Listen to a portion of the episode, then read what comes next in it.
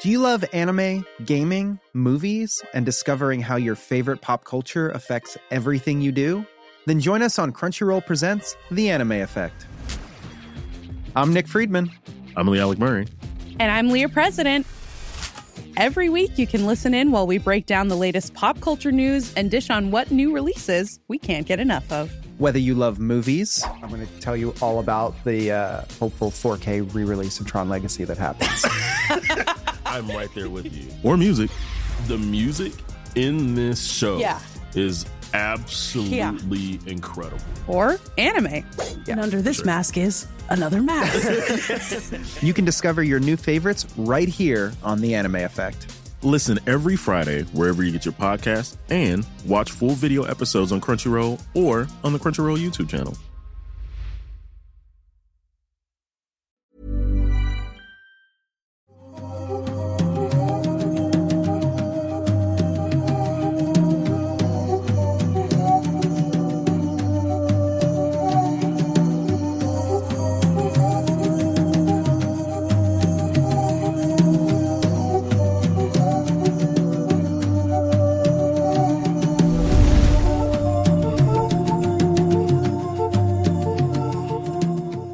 Hola, hola, ¿qué tal? Sean bienvenidos a un nuevo episodio de Noctámbulos Podcast completamente no en vivo. Porque en esta ocasión no, estamos eh, con un episodio pregrabado, ya sé, bu, bu, ya sé, ya sé que no les gusta, sé que el chat de repente no está tan activo cuando hacemos los estrenos, pero hay una muy buena explicación de esto que ahorita en unos momentitos les vamos a dar. Por lo pronto presento como siempre a mi compañero y amigo, el señor Emanuel Morales Nightcrawler. ¿Cómo estás, Emanuel? Muy, muy bien. Feliz de estar aquí otro viernes de Noctámbulos con ustedes. eh, jueves para nosotros en este momento. Sí, lo estamos grabando un día antes. Pero pues sí, ya como lo dijiste, no estamos en vivo. La razón es muy simple. Nosotros hicimos un pacto, iba a decir esa palabra que no se puede para YouTube en los primeros minutos. Ajá. Un pacto de fin Quitar la, quitar la suscripción de la vida. Ajá, eh, el día de hoy. Entonces para mañana ya no existimos.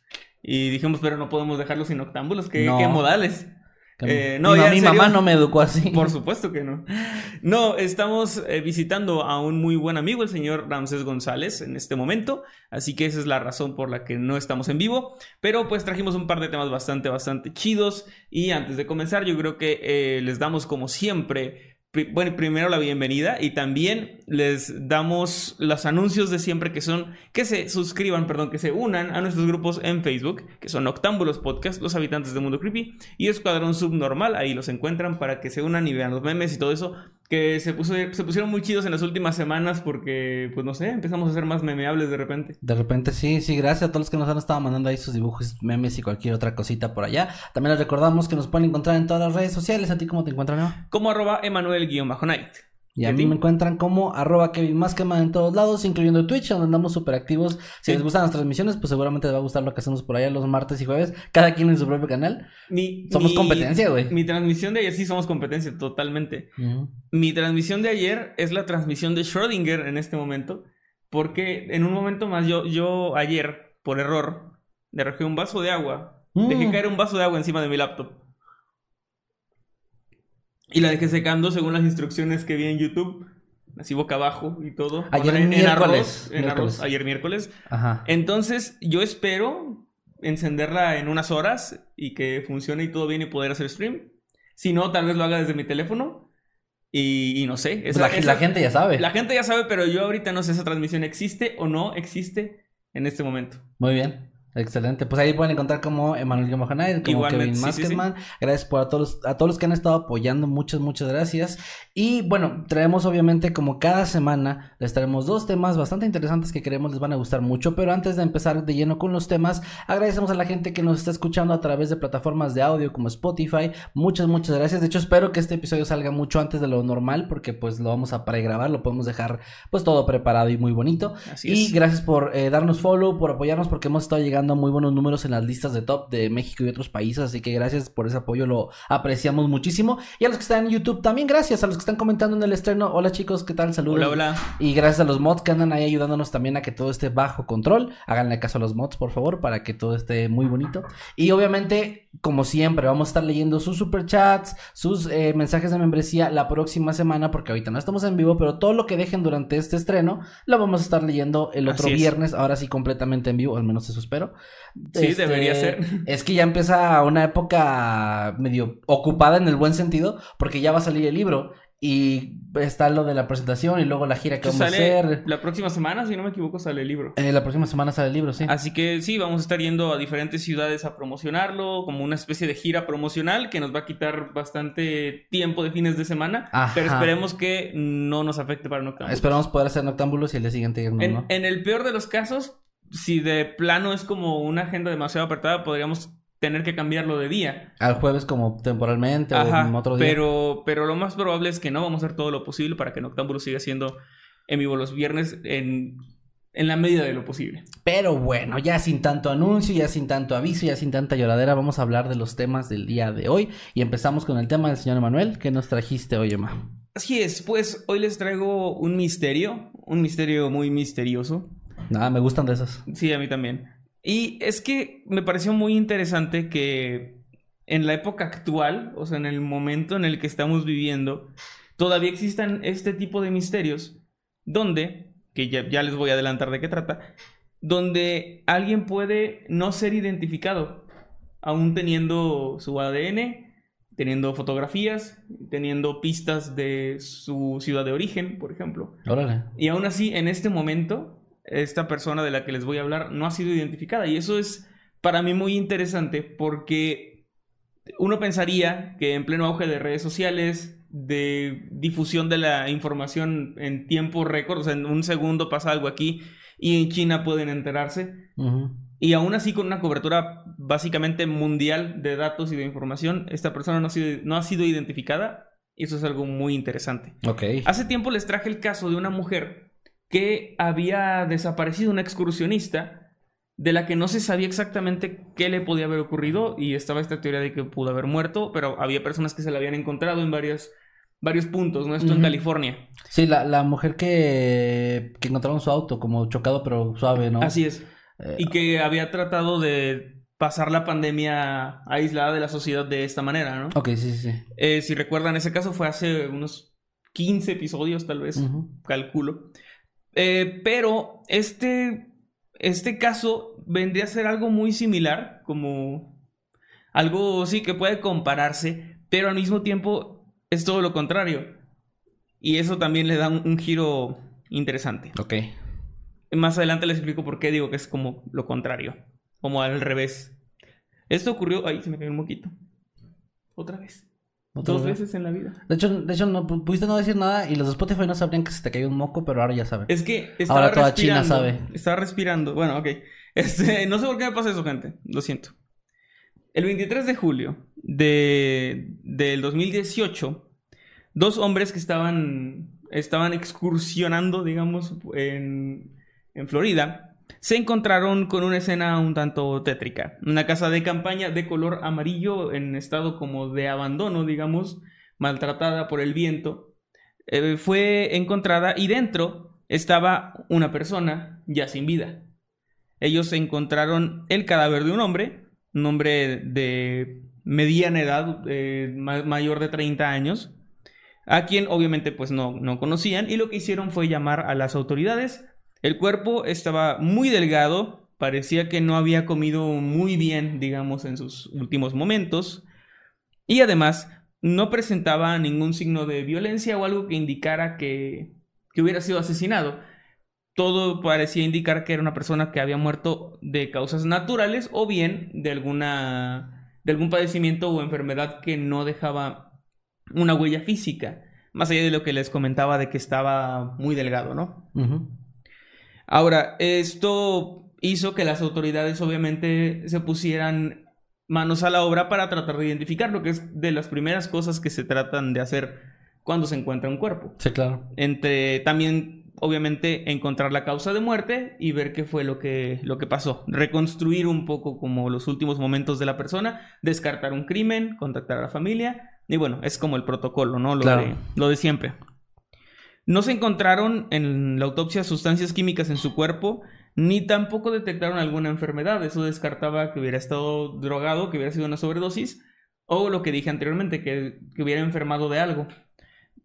Todo parecía indicar que pudiera haber muerto tal vez de hambre o, o de sed, pero creo, por lo que encontré, no encontré específicamente eso, pero no mencionan la deshidratación, sí es como muy notable en, en la piel y todo eso, ¿no? Entonces, es probable que no, que no vaya por ahí.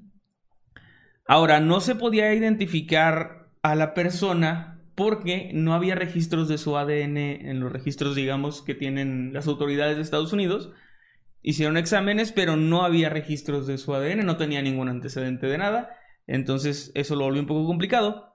Pero entonces fue cuando numerosos testigos comenzaron a reconocerlo por fotografías, por los medios y todo eso, porque obviamente al no identificarlo, las autoridades comenzaron a difundir su imagen, una, a- una reconstrucción, digamos, de, Sí. de la persona, porque no iban a poner la imagen del cuerpo. Eh, ¿Reconoce a esta persona? Ajá. Mm, No. Sí, no. más bien para Un que- esqueleto. para que la, sí, para que la gente que, que lo buscara, me imagino algo así como Martin, ¿no? Cuando lo sacan del, del aula. Eso, algo Ajá. así. Estaría muy feo. Pero bueno, varias personas excursionistas, de hecho, comenzaron a reconocerlo. No porque fueran sus amigos o familiares, sino porque en algún punto se habían encontrado con él. Ok. Y se lo habían encontrado en un recorrido, digamos, haciendo eh, caminata, se puede decir, o sí, una excursión, ¿no? Es básicamente caminar de un punto a otro a través de diferentes eh, campos, o sea, montañas, diferentes lugares. Y digo diferentes porque no era como en un parque nacional específico ni nada, ya que se trazó su ruta desde Nueva York, desde un parque nacional de Nueva York, hasta Florida, donde lo encontraron, más de Ok. 2.000 kilómetros de, de diferencia, que al parecer había recorrido caminando por su cuenta. Wow, ok. Eh, lo que se pudo averiguar fue esto, de acuerdo a los testigos, y es que él había salido en algún momento de abril del 2017 de la ciudad de Nueva York, bueno, del estado de Nueva York, en, de un parque nacional, y comenzó a caminar al norte de la ciudad de Nueva York, y cuando salió, al parecer no llevaba teléfono móvil, no llevaba documentos personales de que lo identificaran.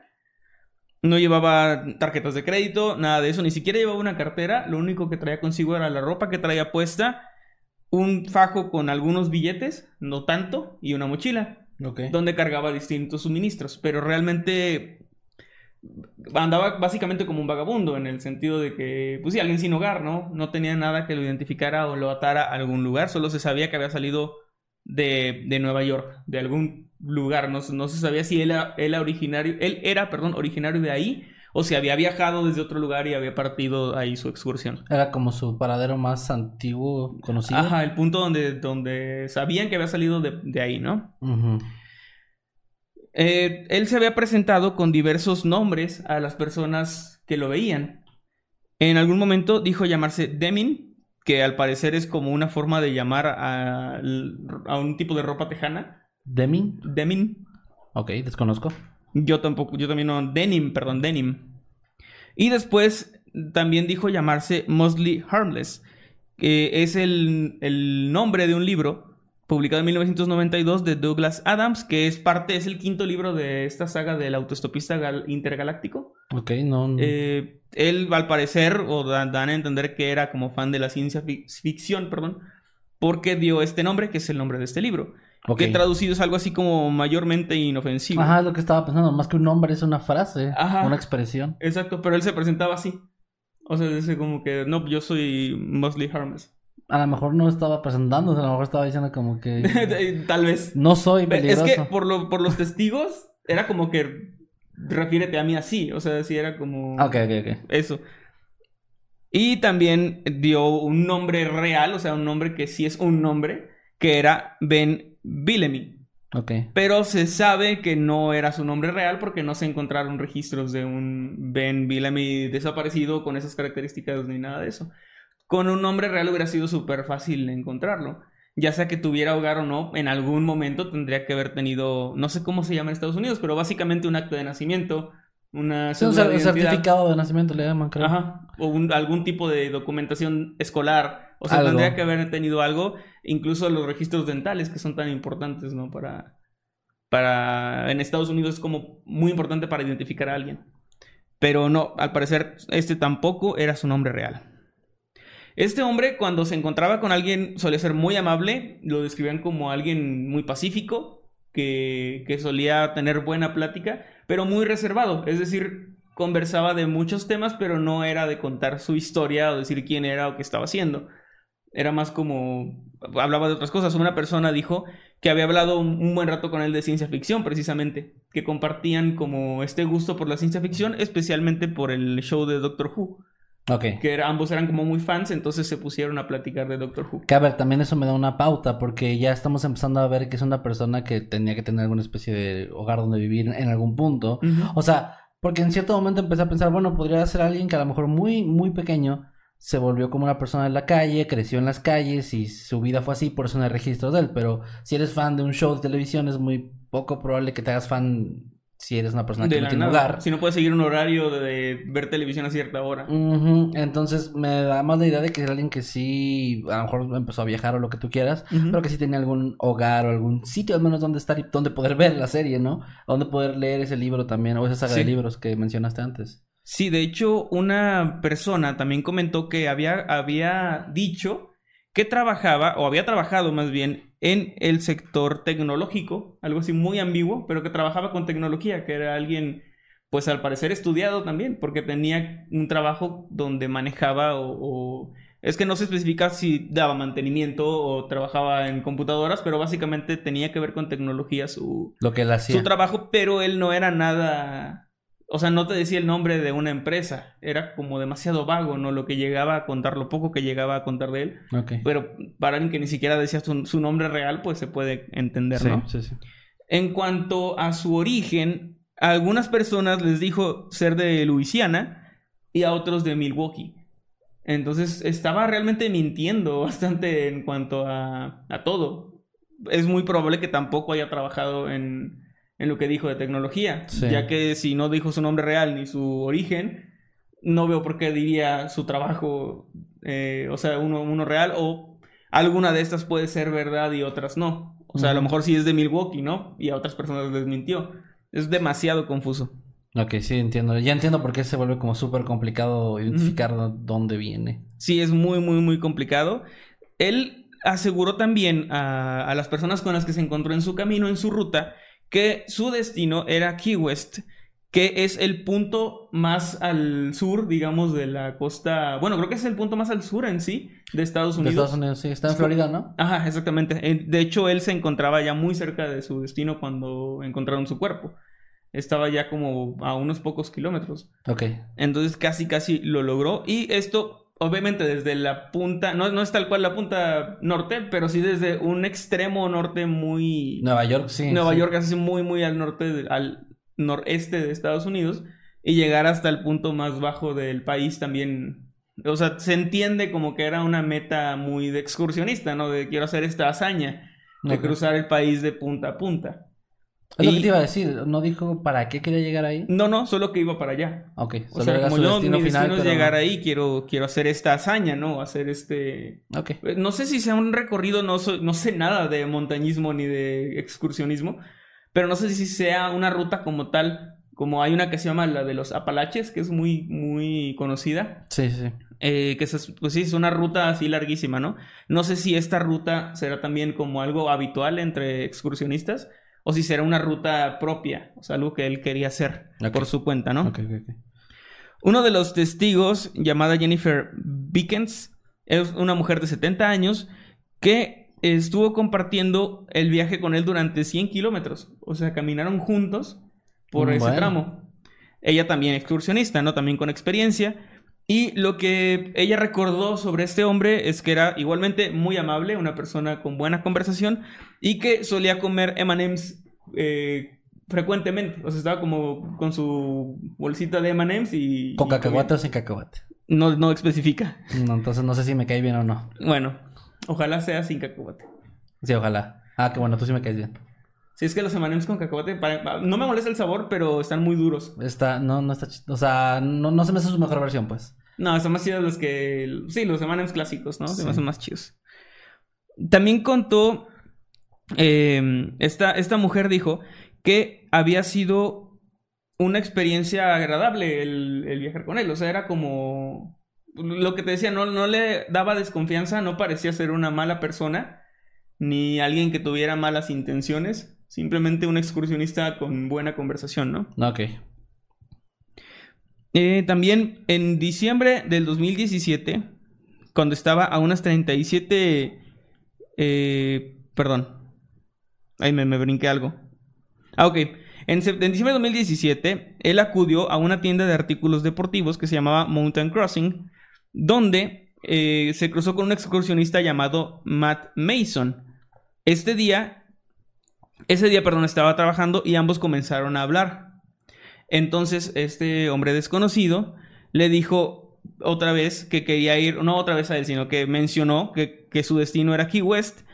Y él le habló de una aplicación para el teléfono, o sea, la persona que conoció le habló, a- le recomendó una aplicación para el teléfono que podía descargarse para tener el mapa y la ruta.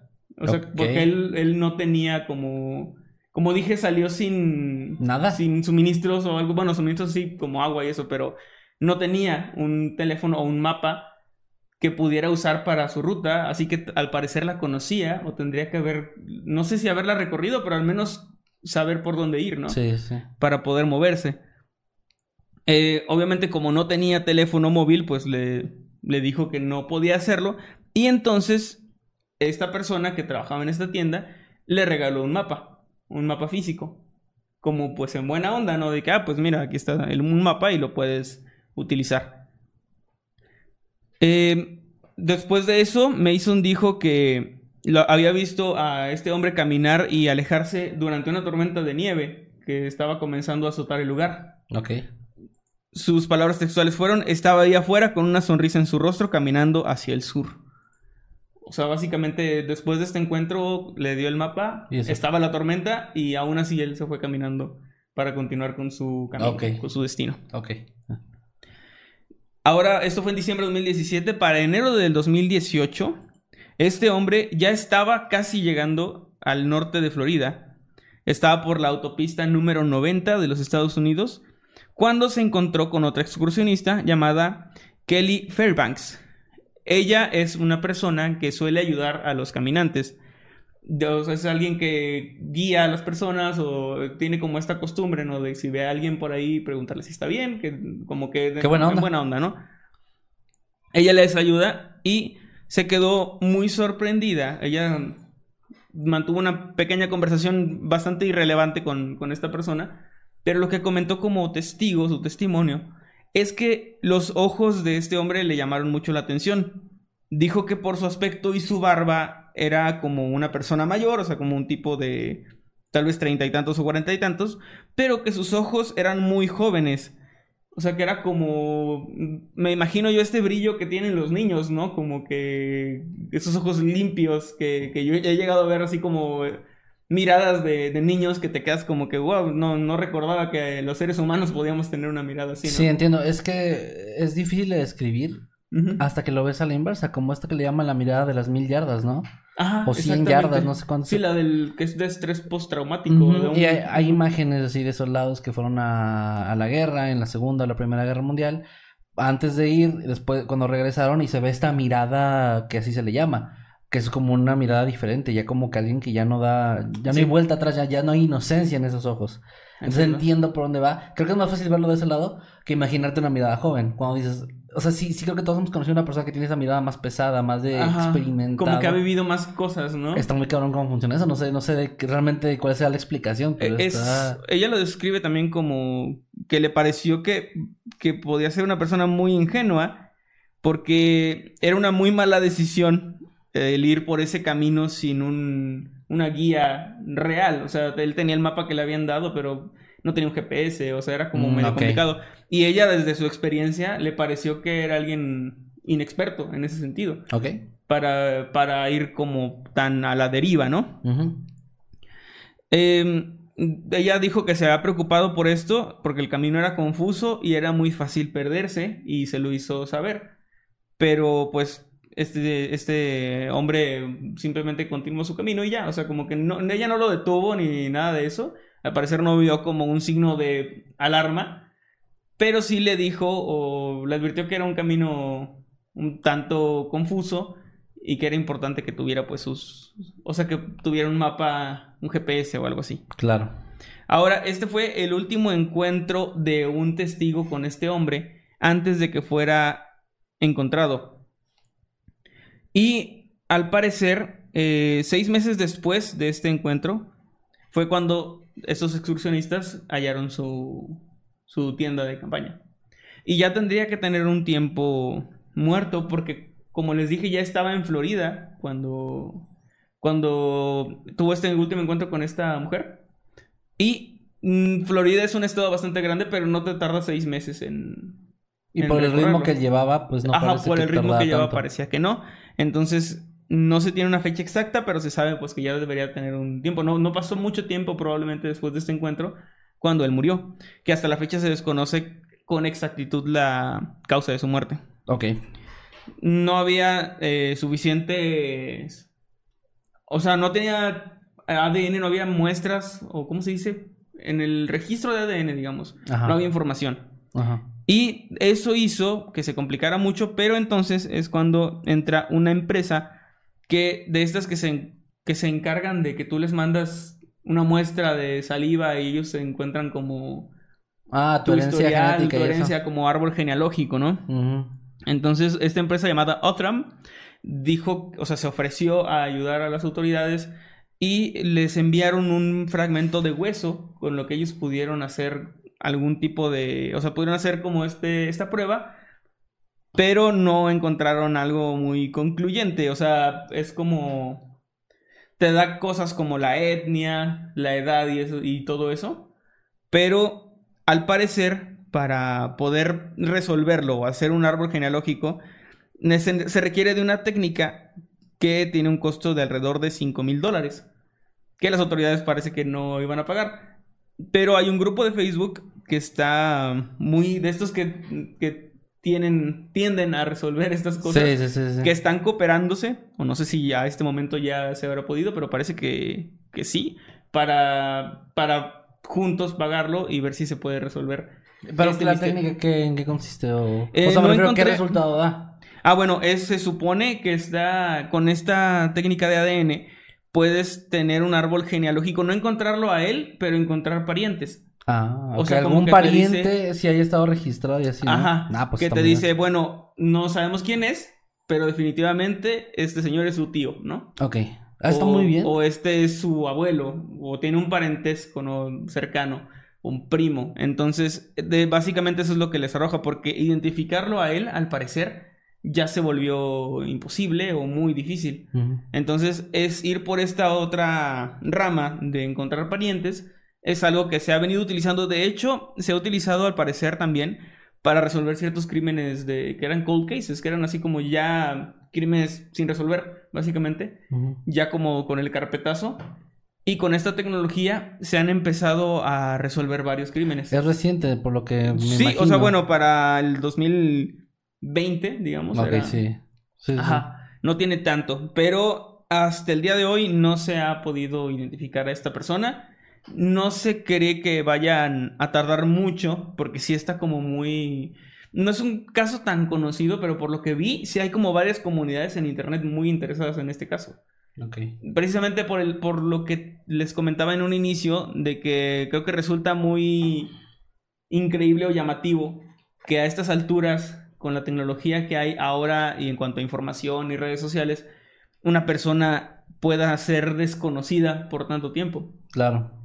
Es como muy, muy extraño. Yo creo que eso es lo que llama la atención de la gente interesada en resolver esto y que pues están haciendo todo lo posible para que puedan encontrar con el con la identidad de esta persona. Y wow, o sea, está muy interesante. Ojalá que tengamos una de esas actualizaciones en Sí. un próximo capítulo de, de este caso. Y lo que les decía que, me, que siento que es como una versión al revés, es porque en el caso que les había presentado, esta mujer se conocía quién era, se sabían sus intenciones, Pero por qué no se había ido, pero no lo que le había pasado, o si estaba muerta o no. En este caso, es un excursionista del que solo se sabe que está muerto, pero no se sabe quién era, ni por qué se fue, ni qué estaba haciendo.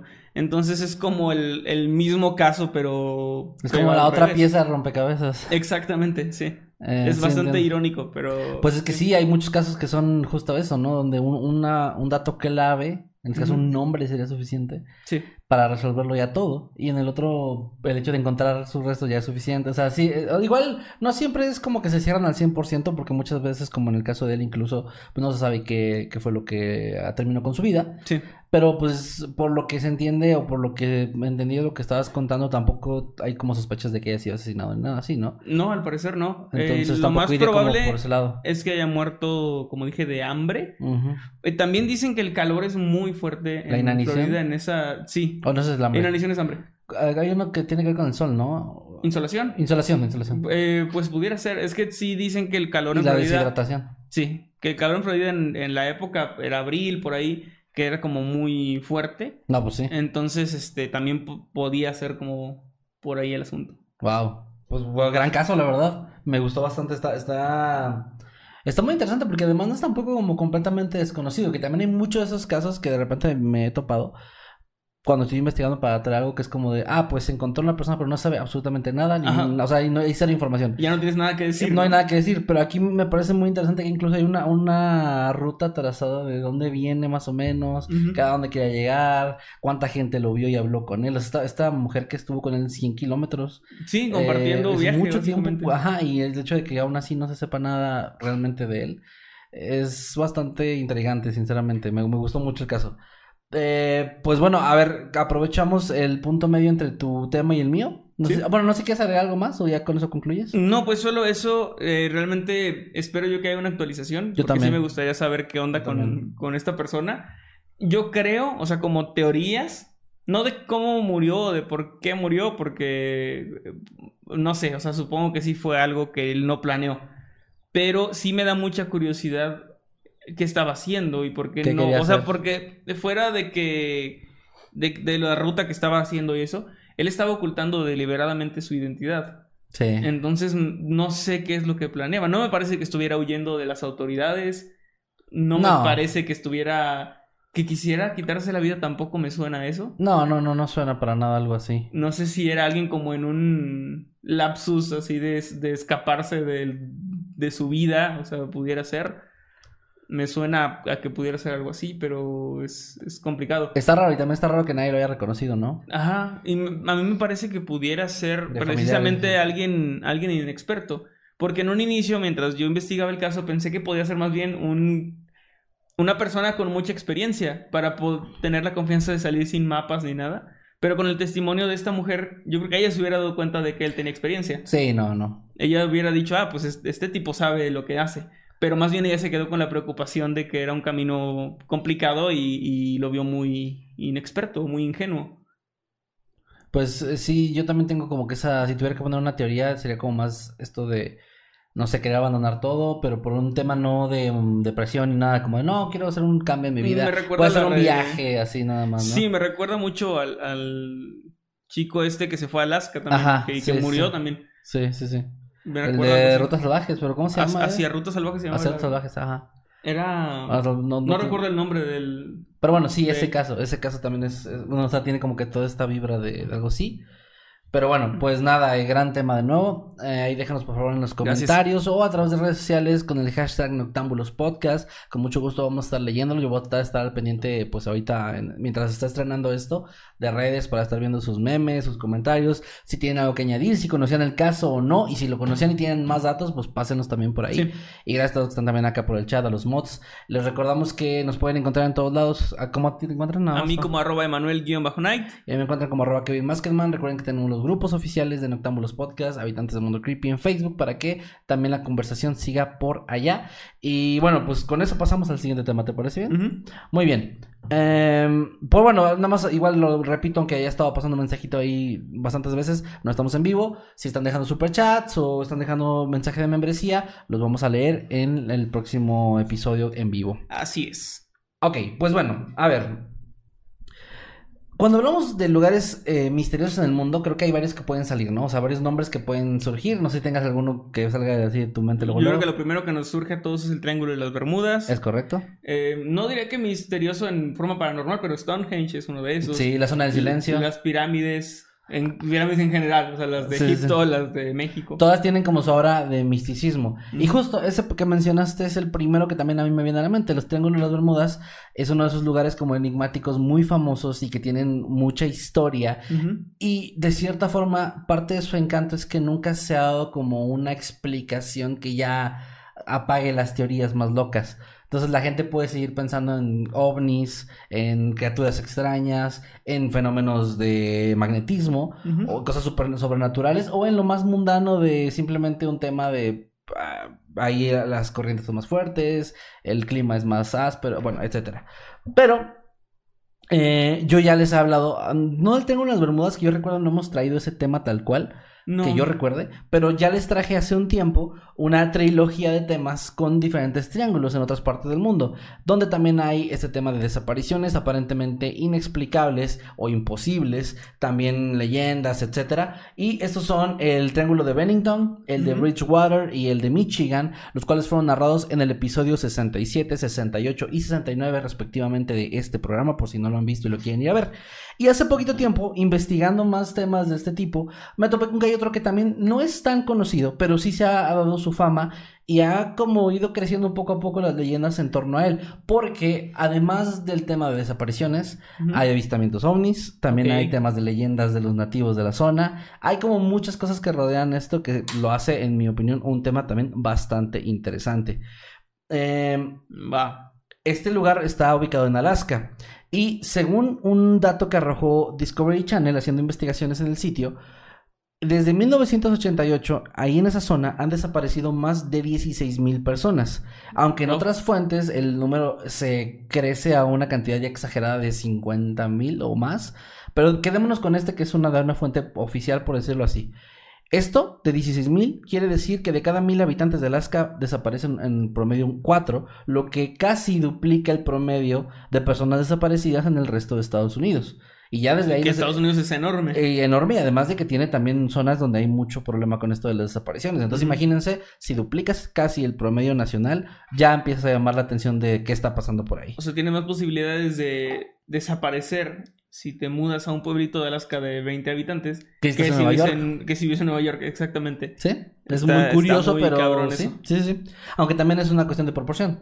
Hay menos gente en Alaska que en otras partes del país, pero, Claro. pero igual, o sea, sigue siendo algo alarmante. Pero se, se me hace igual, o sea, se me hacía, me acuerdo, hasta escalofriante, este mapa de Estados Unidos que se hizo viral hace unos años, Sí. de la- los lugares con más desapariciones y los lugares donde había cuevas. Ajá, Y sí, era sí, sí, como, sí. de- o sea, era esa correlación, ¿no? Sí, está, está muy bueno. Eso, eso también me dio mucho escalofrío cuando lo vi. Y bueno, este sitio que les, que les menciono, además es el hogar de leyendas, también eh, apariciones de criaturas extrañas, fantasmas, ovnis y mucho, mucho más que les voy a platicar a continuación. Hoy les voy a platicar sobre el Triángulo de Alaska. Este triángulo conecta tres puntos um, de forma imaginaria, por decirlo así, entre las ciudades de Anchorage, Juneau y Utqiagvik. Es previamente conocida como Barrow, pero dijeron, ¿para qué lo dejamos Barrow? Barrow. Barrow. Ah, yo lo conozco. Barrow, bueno, ya no se llama Barrow. No sabía eso. Ahora se llama Utqiagvik. Que si no han visto El Cuarto Contacto, Exacto, Mírenlo. exactamente. miren esa película. Exacto, ahí es donde toma lugar. Bueno, Pero ya entonces no- no tiene tanto que lo cambiaron. Porque 2016. esa- ok, sí, porque esa película es 2009, si no me Sí, equivoco. sí, sí. Y Es Honestamente ya no me clavé a investigar porque es irrelevante para lo que voy a platicar, porque Ujú. cambiaron el nombre de la ciudad, pero pues, sí. Y ahora Ah, es... Utqiagvik. Ut- Bueno, ustedes ya saben cómo es la risa. Sí. y bueno, esta, esta delimitación de, de estos puntos abarca prácticamente toda la zona este de Alaska, que es donde está el 55% de la población del país y además de ser el área más visitada por los turistas. Lo cual también explica un poco por qué hay tantas personas ahí, por qué desaparece tanta gente. La mayor parte del Triángulo de Alaska es desértico, rodeado de glaciares y grietas, así como de enormes lagos y ríos con corrientes sumamente violentas. Al visitar la zona, uno podría toparse con algunos pueblos remotos que son unidos por caminos accidentados y sinuosos que cruzan a través de pasos empinados entre las montañas. O sea, no es un, Un lugar, lugar de muerte. Un lugar de, sí, o sea, es el valle, valle de la muerte, básicamente. Por si esto fuera poco, se calcula que en la zona habitan en un aproximado 300.000 osos grizzlies junto a otras especies depredadoras. Sí, un foso de cocodrilos, y Sí, espinas. sí, sí, sí. Espinas, trampas, así. Sí, trampas de oso. Trampas de, trampas de las paredes donde hay flechas Que- envenenadas. sí, pero que nadie sabe quién las puso. Sí. Pues es un lugar que vas y te mueres. Perros que escupen abejas y ah, bueno, Ajá. todo ese tipo de cosas. Obviamente esto lo convierte en un lugar de cuidado incluso para los viajeros o los alpinistas más experimentados. Y aquí, como les decía, se hizo famoso principalmente por el tema de las desapariciones. Hay varias de ellas, de hecho hay muchas de ellas, pues entre esos 16 mil personas aproximadamente, obviamente hay muchas historias, pero se podría decir que la zona tomó relevancia o llamó la atención del público en general a partir de 1972, cuando un hombre llamado Thomas Hale Box, el líder de la Cámara de Res- Representantes en Luisiana en aquel momento, junto a un hombre llamado Begich, un congresista novato de Alaska, desaparecieron en la zona. Ellos iban acompañados de un asistente y el piloto y sobrevolaban una zona entre Anchorage y Juneau el 16 de octubre de 1972 en una avioneta Cessna bimotor. Sin embargo, estos jamás llegaron a su destino. No hubo ninguna llamada de emergencia o de Mayday, pero aún así las señales de alarma se encendieron cuando se perdió la comunicación con la aer- aeronave. A pesar de que se lanzó uno de los esfuerzos de búsqueda y rescate más grandes en la historia de todo el país, que involucraron 40 aviones militares y 50 aviones civiles, los cuales intentaron peinar la zona durante 39 días, nunca se encontraron ni el avión ni los cuerpos de los hombres. Desaparecieron por completo. Fue a partir de este caso, como dije, que se empezaron a dar a conocer otras desapariciones en el lugar, incluso algunas que pasaron años antes, como por ejemplo la del avión Douglas Skymaster, ocurrida el 26 de enero de 1950, en la que se encontraban a bordo 44 personas, entre ellas Robert Espe, un sargento mayor de la Fuerza Aérea de los Estados Unidos, que era el piloto. Ellos iban a bordo de un Douglas C-54D Skymaster que iba con destino a Minnesota. Entre estas 54 personas estaba, estaba Robert, había 8 tripulantes, 3 ingenieros, 34 miembros de servicio y 2 civiles. Por lo general, este tipo de aeronaves tienen que estar en comunicación constante con los operadores en los aeropuertos, Sí. pero el avión cortó todas las comunicaciones momentos después del despegue y jamás llegó a su destino. Más de 75 aviones estadounidenses y canadienses participaron en la búsqueda de este avión, pero nunca más se volvió a ver ni a sus pasajeros ni, el, ni la aeronave. En ese momento, para ese punto, que les estoy hablando de nuevo, 1950, eh, se habían reportado muy pocos casos de desapariciones alrededor del Triángulo de Alaska, por lo que se considera este como uno de los primeros casos documentados o el primero de este tipo, de esta índole. Qué, qué raro, ¿no? O sea que normalmente en los triángulos se habla del Triángulo de las Bermudas, ¿no? Como que no, es algo que siempre ha estado ahí desde el inicio. Ah, ahorita vamos a eso. Pero, ok, pero aquí es como que va empezando, o sea, de no pasar nada o poco, Ajá. de repente hay muchos casos. Es que ese es el punto. Por eso lo aclaré, casos documentados, porque existen leyendas en el lugar que ya Ah, datan de antes. De sí, sí, hecho, lo mencionaste. se desconoce realmente desde qué punto las cosas extrañas, por decirlo de alguna forma, empezaron a ocurrir. Pero ahorita vamos a llegar a eso.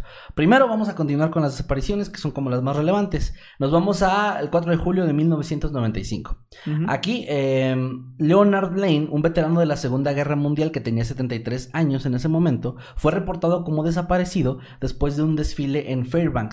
Él desapareció en la zona del Triángulo de Alaska, donde había salido a dar un paseo. Quienes lo vieron momentos antes de que desapareciera decían que estaba cojeando. Esto probablemente Chinga, debido a las heridas. aire libre? No, no, no, cojeando. Ah, caminando. no, sí, sí. Sí, Este, porque hace mucho frío. Bueno, bueno, pues con eso te quita el frío. o sea, Sí, pero bueno. bueno, bueno, no, estaba cogiendo. Probablemente debido a las heridas que sufrió durante la guerra. O sea, esto lo mencionaron como algo que les llamó la atención de él, pero pues tenía esa explicación. Así como otros casos de desapariciones de, este, de esta zona, la policía realmente no tiene pistas sobre lo que le pudo haber pasado. Y dos años después, en 1997, fue declarado como muerto legalmente, pero el caso sigue sin resolverse y otra vez no hay rastro, ¿Qué? no encontraron el cuerpo ni nada de él. No tiene nada que ver con esto, pero ¿qué pasa si desaparezco? Pasan años, me declaran oficialmente muerto y luego aparezco de vuelta. O sea, tienes que hacer un trámite de Tiene que estoy existir. vivo ahora. Sí tiene que existir, tiene que ¿Por existir un trámite así. O sea, porque debe ser un, un problemón con cuentas bancarias y propiedades o lo que sea que tengas, ¿no? O con seguros de vida y así, ¿no? Sí. No sé, no sé qué aplicaría en esos casos, honestamente. O sea, no, no, no tengo la información. Pero claro que debe existir un protocolo, porque ya ha pasado. Sí, Entonces, quién sabe. ¿A qué se enfrentó Tom Hanks en el náufrago cuando? es cierto. Entonces, si lo habrán declarado, no dijeron eso, ¿verdad? No lo dijeron. Pero pues, supongo que sí. Pasaron muchos años, sí. Si aquí fueron solo dos años de diferencia. Bueno, Vamos a otro caso más, un poco más reciente. El 9 de septiembre de 2013, un hombre llamado Alan Foster voló un Piper PA-32260, del que luego se informó que había desaparecido mientras viajaba por la región del Triángulo de Alaska. La Junta Nacional de Seguridad en el Transporte informó que Alan había estado volando bajo un plan de vuelo de reglas de vuelo visual. No sé qué es eso, pero bueno, lo informaron. Y había cargado combustible por última vez en Yakutat, Yakutat y continuó volando alrededor de las 3.30 pm. Incluso se puso en contacto con el servicio de vuelo de YouNow, indicando que se detendría en Córdoba si las condiciones lo dictaban. Sin embargo, 18 minutos después del despegue, en algún lugar entre el glaciar Malaspina y el Golfo de Alaska, el radar mostró que el avión de Alan descendía a unos 1100 pies antes de desaparecer por completo. Nadie volvió a saber de Alan Foster y nunca fueron encontrados los restos de su cuerpo ni del avión. Por si no te han dado cuenta, y aquí hay un patrón muy claro. Esto pasa en todos estos casos, y son muchos.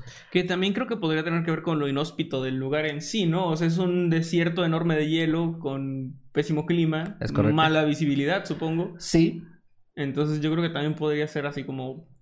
Obviamente es, es son proclive- proclives perdón, a accidentes los, las aeronaves. no, yo creo que estás mal y que voy a seguir contando mi historia y luego ya llegamos a las, a las teorías. Ah, bueno. La desaparición de Alan es extraña porque tenía, era un hombre experimentado, un piloto experimentado, registró más de 9.700 horas de vuelo en diferentes tipos de aeronaves y durante sus viajes, sin específicamente este último incluso, no dejaba de pedir detalles clave antes y durante el vuelo y jamás reportó haber tenido un problema antes de desaparecer. O sea, es decir, él sí conocía el protocolo en caso de que hubiera una falla y no hubo ninguna, ninguna llamada de emergencia, ni Sí. mucho menos. Ningún intento de comunicarse. Realmente el único factor eh, extraño de este caso es que pa- pasó justamente en el Triángulo de Alaska. Sí. Pasando a otra historia, eh, Thomas Anthony Nussey era un enfermero que viajaba por todo el estado y no tenía una dirección permanente, sino que se alojaba en moteles durante sus asignaciones. Él se había estado quedando en Anchorage, pero estaba trabajando en Bethel, a un vuelo rápido de distancia. Nossi fue reportado como desaparecido el 19 de junio del año 2001 después de que no se presentó a trabajar. Y este es diferente, este, este es interesante, fíjate. Los investigadores después de empezar a, a revisar su último paradero descubrieron imágenes de una cámara de vigilancia en una gasolinera que fueron capturadas justo la noche antes de su desaparición. En las grabaciones podían ver a Thomas que estaba en la estación comprando cigarrillos y bocadillos acompañados de una mujer que no se identificó, no se sabía quién era. Más tarde, las amas de casa del motel dijeron que encontraron, se encontraron con un hombre que no era él y una mujer extraños dentro de la habitación de Thomas. Esto también fue como muy raro de que no se trataba Sí. de él, lo, lo- lo lograron diferenciar. Por último, la bicicleta de Thomas fue encontrada en su unidad de almacenamiento cercana, su jeep fue encontrado a 12 millas de Anchorage y tanto Thomas como la mujer que lo acompañaba o el otro hombre jamás, jamás fueron encontrados o al menos en el caso de la mujer y el hombre identificados. Sí. No se sabe realmente quiénes eran, a pesar de que hay grabaciones, bueno, de la mujer al menos, en las cámaras de seguridad. Y también, como en la película de qué pasó ayer, la de se lo tragó Bangkok, se lo tragó el Triángulo de las Bermudas. No Ah, hay rastros de él de ningún tipo. Una más. Eh, de hecho, esta es una de las más recientes, que ocurrió el 17 de agosto del año 2020, cuando un hombre llamado Frank Minano, de 69 años de edad, fue reportado como desaparecido en la ciudad de Nenana, que está ubicada a 95 kilómetros al oeste de Fairbanks, justo en el corazón del Triángulo de Alaska. De su desaparición realmente hay muy poca información, más allá de que la policía cree que Frank se refugió en una cabaña cercana a la primera noche en la que fue reportado como desaparecido. De ahí no se sabe su paradero, no hay más rastros, no se ha encontrado el en un cuerpo. avión entonces. No, no, no, no, no, no, la mayoría de los que te estoy diciendo, bueno, la mitad de los que te dije ahorita no son de aviones, Ajá. Tampoco el anterior. Sí, sí, lo anterior lo, lo entiendo porque trabajaba ahí. eso, No, no, pero acá él, él- él como- estaba, o sea, no se sabe realmente nada más que lo vieron, se, sabe por... Solo que desapareció en esa zona. Ajá, y que, y que después de haber sido re- este, reportado como desaparecido, esa noche la pasó en una cabaña, se encontró como evidencia de esto, y luego ya nada. Que también ese, ese es el, el punto. Hay muchas desapariciones. Es que, por ejemplo, en el Triángulo de las Bermudas es mar. Es muy difícil que haya gente que no esté en un barco, en Sí, un avión. Es que ande corriendo. O sea, no pasa. Pero, bueno, digo porque puede haber islas o así, pero no, no es como el caso. Pero aquí en el Triángulo de Alaska lo interesante es que precisamente han pasado desapariciones muy extrañas en, en aeronaves, pero también hay gente como excursionistas, personas que, como en el caso de, de Thomas, que estaban ahí en un hotel, un motel, Sí. y que de repente simplemente se desvanecen. No se sabe más de ellos. Pero, como dije al principio, el Triángulo de Alaska no solamente ha sido cuna de desapariciones, sino también de encuentros con seres de otro mundo. Y es que el más relevante de estos ocurrió en el año 1986 y se trató de un informe que fue realizado a la Administración Federal de Aviación por un vuelo de carga japonés. Según el informe, el vuelo 1628 de Jap- eh, Japan, Japan Airlines, Japan Japan Airlines. Airlines, es que no supe, no supe decirlo en español no. De la, sí, Japan Airlines, encontró tres objetos voladores no identificados sobre la región.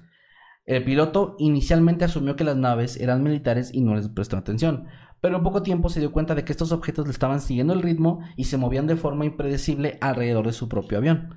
Fue ahí donde hizo la llamada y, y avisó lo que estaba pasando. Durante unos 50 minutos, estas extrañas naves siguieron al vuelo 1628 mientras emitían ráfagas de luz cegadora. Las declaraciones proporcionadas por la tripulación, de hecho, pudieron ser corroboradas por radares civiles y militares, y el informe de la FAA atrajo una atención a nivel nacional. Fue un- es un caso de avistamiento ovni muy, Wow. como muy, con- muy conocido y bastante documentado porque sí, sí se detectaron por radar estas aeronaves extrañas. De nuevo, recuerden que siempre que decimos ovni es no identificado. No se sabe qué es No y se sabe qué es y vuela. No significa necesariamente extraterrestre. Ahorita lo dije al inicio por drama, pero sí, puede ser cualquier cosa. Pero igual es un Un avistamiento. ovni o un... un ¿Qué es eso? E, y U. ¿Qué es? No se sabe qué es y vuela. Sí, es que empezar a usarlo. Ahora, Sí, es un poco más, más fácil que ovni. Es un poco más, sí, es más este, como que va más con Sí, no, no se la, la lengua, la lengua se siente bien al decirlo. Sí. Bueno, ahora, con eso pasamos. Con estos casos que hay, a ver, hay más, estoy investigando, pero pues la mayoría tenían casi la misma, el mismo patrón de personas que desaparecían y etcétera. Y ahorita vamos a llegar a la parte de leyendas, pero primero, posibles teorías y explicaciones. Antes de dar las que tengo, bueno, las que ah, se dicen, no las que yo tengo, las que se dicen y eso, por lo que vea, tú más o menos ya estabas yéndote por un camino. Sí, yo creo que tiene que ver mucho. Lo de los ovnis no, eso creo que es aparte. Eso no tiene nada que ver. Pero lo de las desapariciones, especialmente de aeronaves, creo que tiene que ver con, con el tipo de lugar que es. O sea, que es nieve, es la visibilidad debe ser muy mala también, porque el color blanco en el suelo no ayuda. Y eh, si el cielo está nublado, básicamente ves un gris parejo en Ajá. todos lados. Eh, el clima, todo eso, yo creo que podría ir más por ahí, de que obviamente es un lugar, es- por decirte algo, si hay una curva muy pronunciada en una carretera, es muy probable que haya más accidentes ahí Claro. que en otros, que en otros puntos de la misma carretera. Sí, sí, sí, En entiendo. este caso, pues creo que podría aplicar eso. Entiendo la lógica que estás aplicando con esto y pues estoy bastante de acuerdo, de hecho. Eh, bueno, mira, voy a, voy a mencionar algunas de las teorías. Va- Vamos a dejar ese tipo de teorías como la que estás haciendo tú para el final, ¿vale? Va. Para primero penetrar en la En la ficción. ficción, sí. Ahora, una de las teorías más interesantes, al menos en mi opinión es interesante, dicta que el Triángulo de Alaska es el hogar de enormes vórtices de energía que tienen un profundo impacto en el comportamiento y las emociones humanas.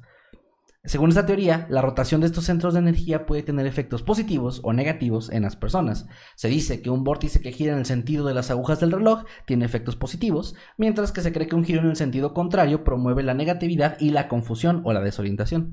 Las lecturas electrónicas, de hecho, han llegado a confirmar mayores intensidades de irregularidades magnéticas en esa zona. Y los equipos de búsqueda han informado fallas en la brújula de hasta 30 grados. Incluso los voluntarios que han buscado en el área informaron haber experimentado síntomas que incluyen desorientación y alucinaciones auditivas o hasta visuales. Obviamente, eh, todo esto es más como una conjunción de, o sea, de, un- de- de testimonios y creencias. Sí. Pero se me hizo interesante que, que tuviera como esta idea de que hubiera como una especie de vórtices ahí. Y de que importa en qué sentido giren. Exacto, porque, a ver, más allá de la creencia de si ustedes creen que es posible o no es posible, o etcétera, me parece interesante que se refiere más a que afecta las emociones humanas y que eso desorienta a la gente y hace que se pierdan, no tanto a, a como otros lugares donde se cree que hay como que un portal a otra Si dimensión. que ya se desapareces más... literalmente. Ajá, sí, sí, que, que se me hace un poco más como difícil de, pues, de creer o de... Sí, que estos vórtices del terror. No, no, no. bueno, ahora vamos a algo más de leyenda. Porque los pueblos nativos Tlingit y Tsimshian No andes tienen... inventando cosas, güey. No, güey, no sé si respetuoso de mierda. No, no, no lo estoy pronunciando bien, pero así son. Ah, sí existen. Estos tienen su propia interpretación de qué pasa en el Triángulo de Alaska.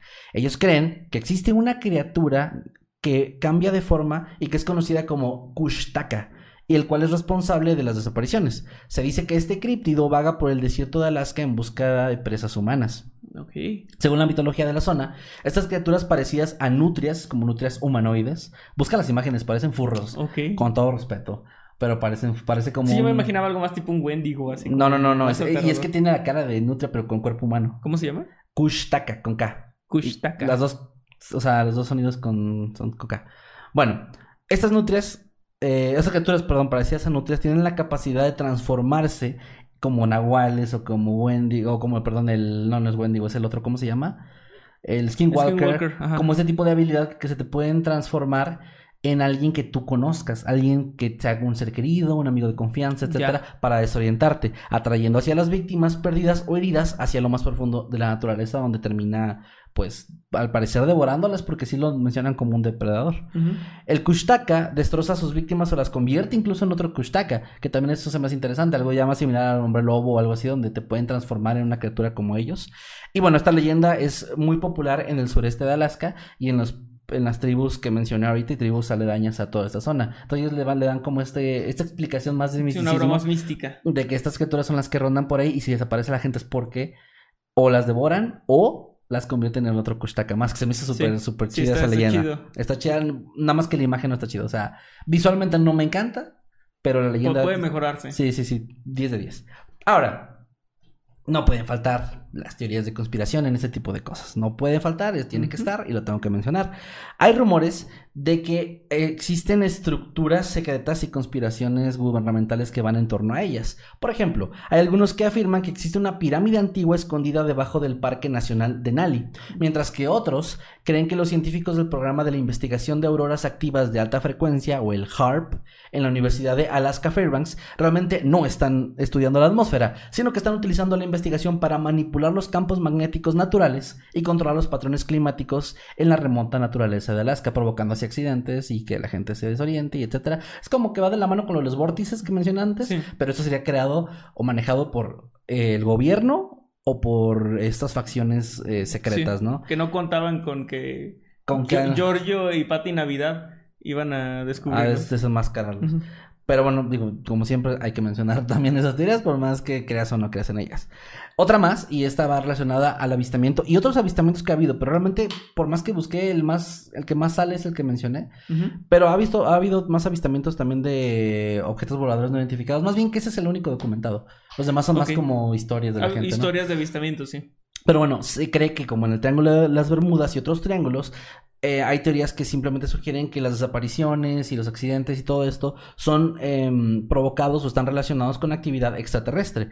O sea que las que seres de otros planetas pues podrían estar interesados en esta zona y que sus acciones podrían llegar a afectar los aparatos electrónicos de la tecnología terrestre, por así decirlo, o la, la- a la gente o simplemente también ser abducidos, entre otras cosas. O sea, obviamente esas teorías son como muy amplias, pero pues em, eh, digamos que encapsulan toda esta idea de que tiene que ver los alienígenas en esto. Sí. Ahora, vamos con lo último y la parte eh, más aburrida, que es la más realista. Es probable que algunos de los casos de personas desaparecidas en el Triángulo de Alaska simplemente sean representativos de los peligros de viajar por un terreno tan duro e inhóspito, porque lo es. Por eso lo mencioné al principio, cómo son estos lugares. Alaska es muy grande, de hecho es más del doble del tamaño de Texas y la mayor parte todavía se encuentra deshabitada, caracterizada por montañas escarpadas y bosques bastante, bastante espesos.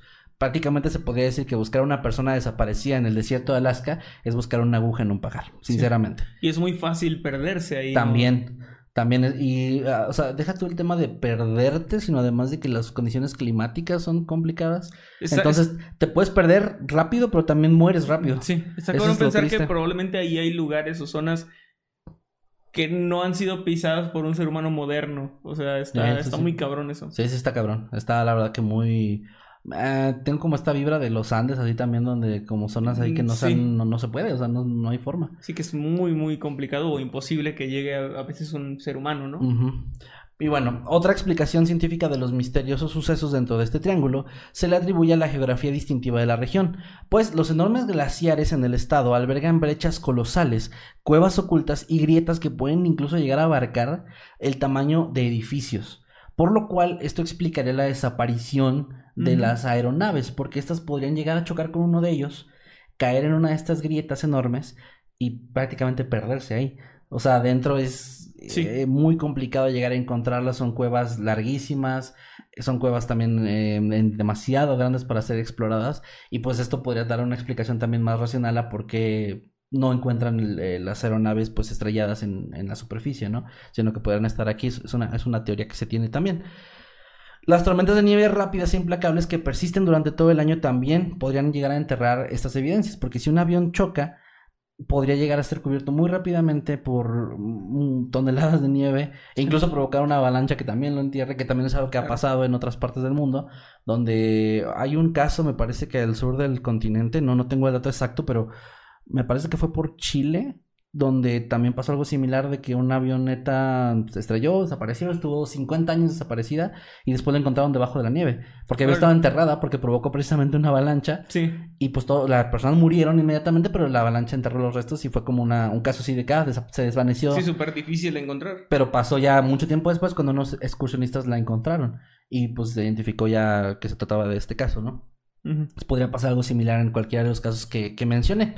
Y bueno, ya, para cerrar el tema, eh, en conclusión, este triángulo sigue siendo un enigma eh, y también es objeto de especulación. Obviamente hay muchas creencias, porque también están las creencias que están alrededor del mundo, el tema de lo sobrenatural, los ovnis, etcétera, pero me parece interesante que los locales también tengan sus propias leyendas en base a esto y su propia explicación Sí. más de un tema cultural. Y pues exista también la, la parte, o sea, independientemente de que le quitemos todo el factor paranormal, sobrenatural o místico, sigue siendo un lugar bastante aterrador Claro. por esas condiciones climáticas y de terreno y etcétera tan adversas y tan peligrosas. Lo que mencionaba ahorita de esos más de 300 mil osos grizzly más otros depredadores, pues lo convierte en un sitio de cuidado Sí. dejando a un lado incluso cualquier creencia en lo místico, ¿no? Y obviamente pues es una también una zona que es difícil de investigar, por lo cual tampoco es como que ya se haya tratado de llegar mucho más allá a una conclusión, no es como que haya muchas personas o muchos equipos o recursos designados a investigar exactamente qué pasa en el lugar, simplemente hay gente que lo ha investigado muy superficialmente y tampoco por eso se puede tener una gran respuesta de qué está pasando o si hay una explicación más allá pues de lo que acabamos de mencionar como teoría. Y con eso cierro el tema de otro triángulo más en el mundo. De hecho hay muchos, sé que hay más, pero me he ido topando con algunos poco a poco, algunos me Sí. llaman más la atención que otros. Este se me hizo muy interesante. De este no había escuchado, creo. O al menos no, no me suena. Pues es que realmente es como reciente, o sea, se conoció recientemente en los 70, no es tan... Sí, no es tan Relativamente reciente. Sí, porque pues del Triángulo de las Bermudas creo que sí tiene mucho más de eso que, es, que ya es famoso, ¿no?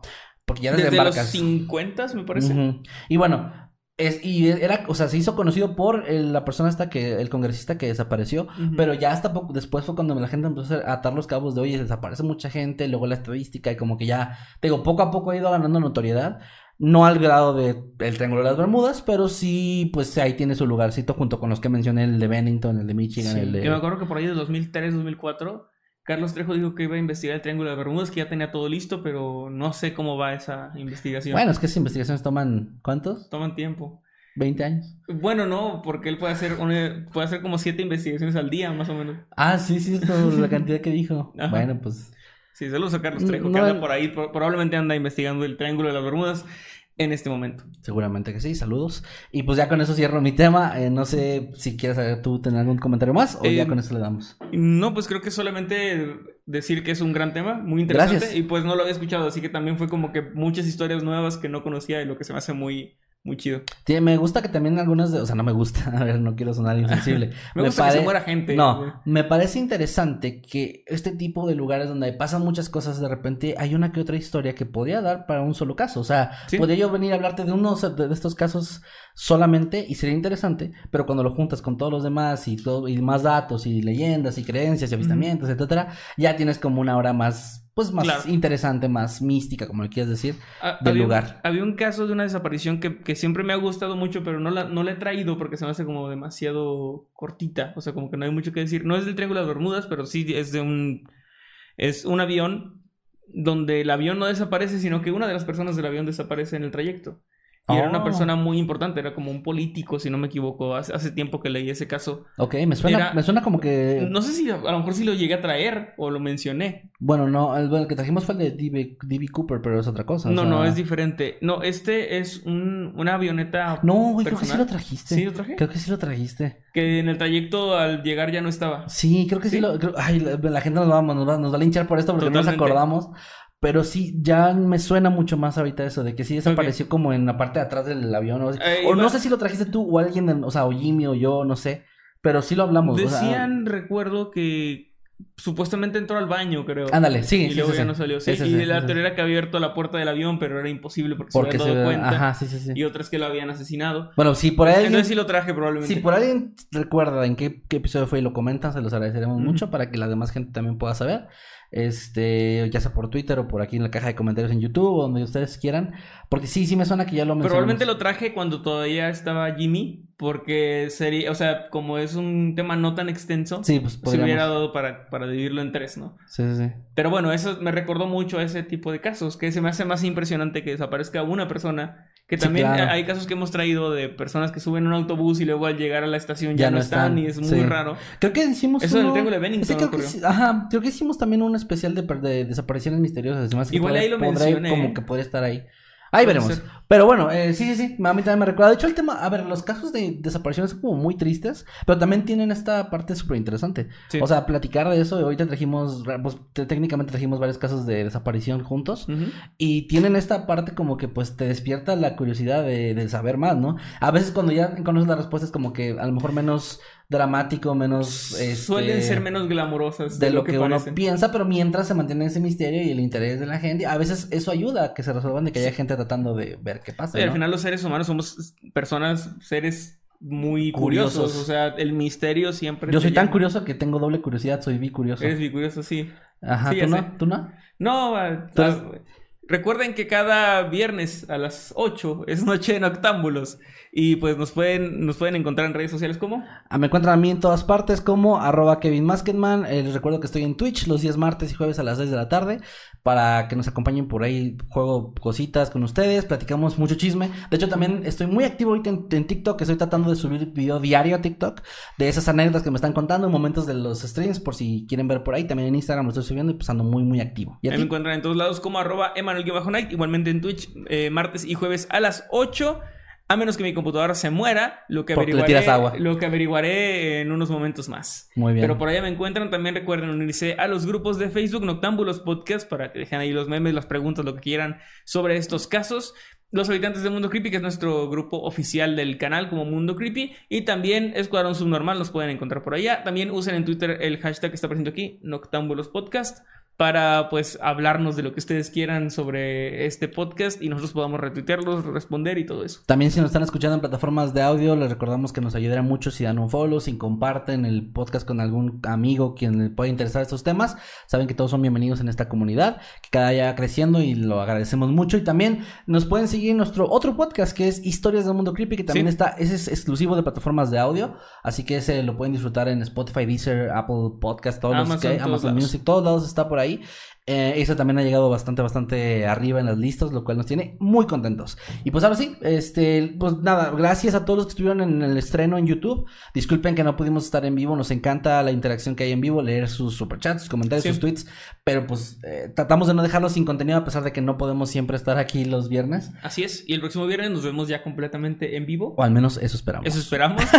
Les repito que cada viernes a las 8 de la noche es Noche de Noctámbulos. Nos vemos la próxima semana. Que estén muy bien, cuídense.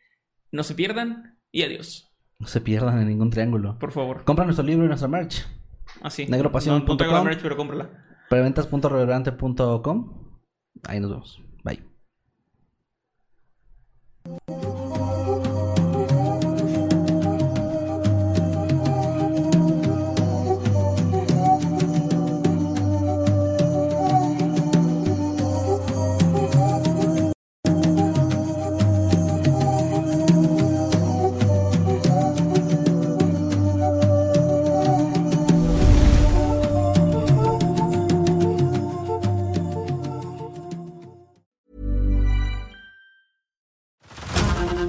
To Hulu this March, where our new shows and movies will keep you streaming all month long.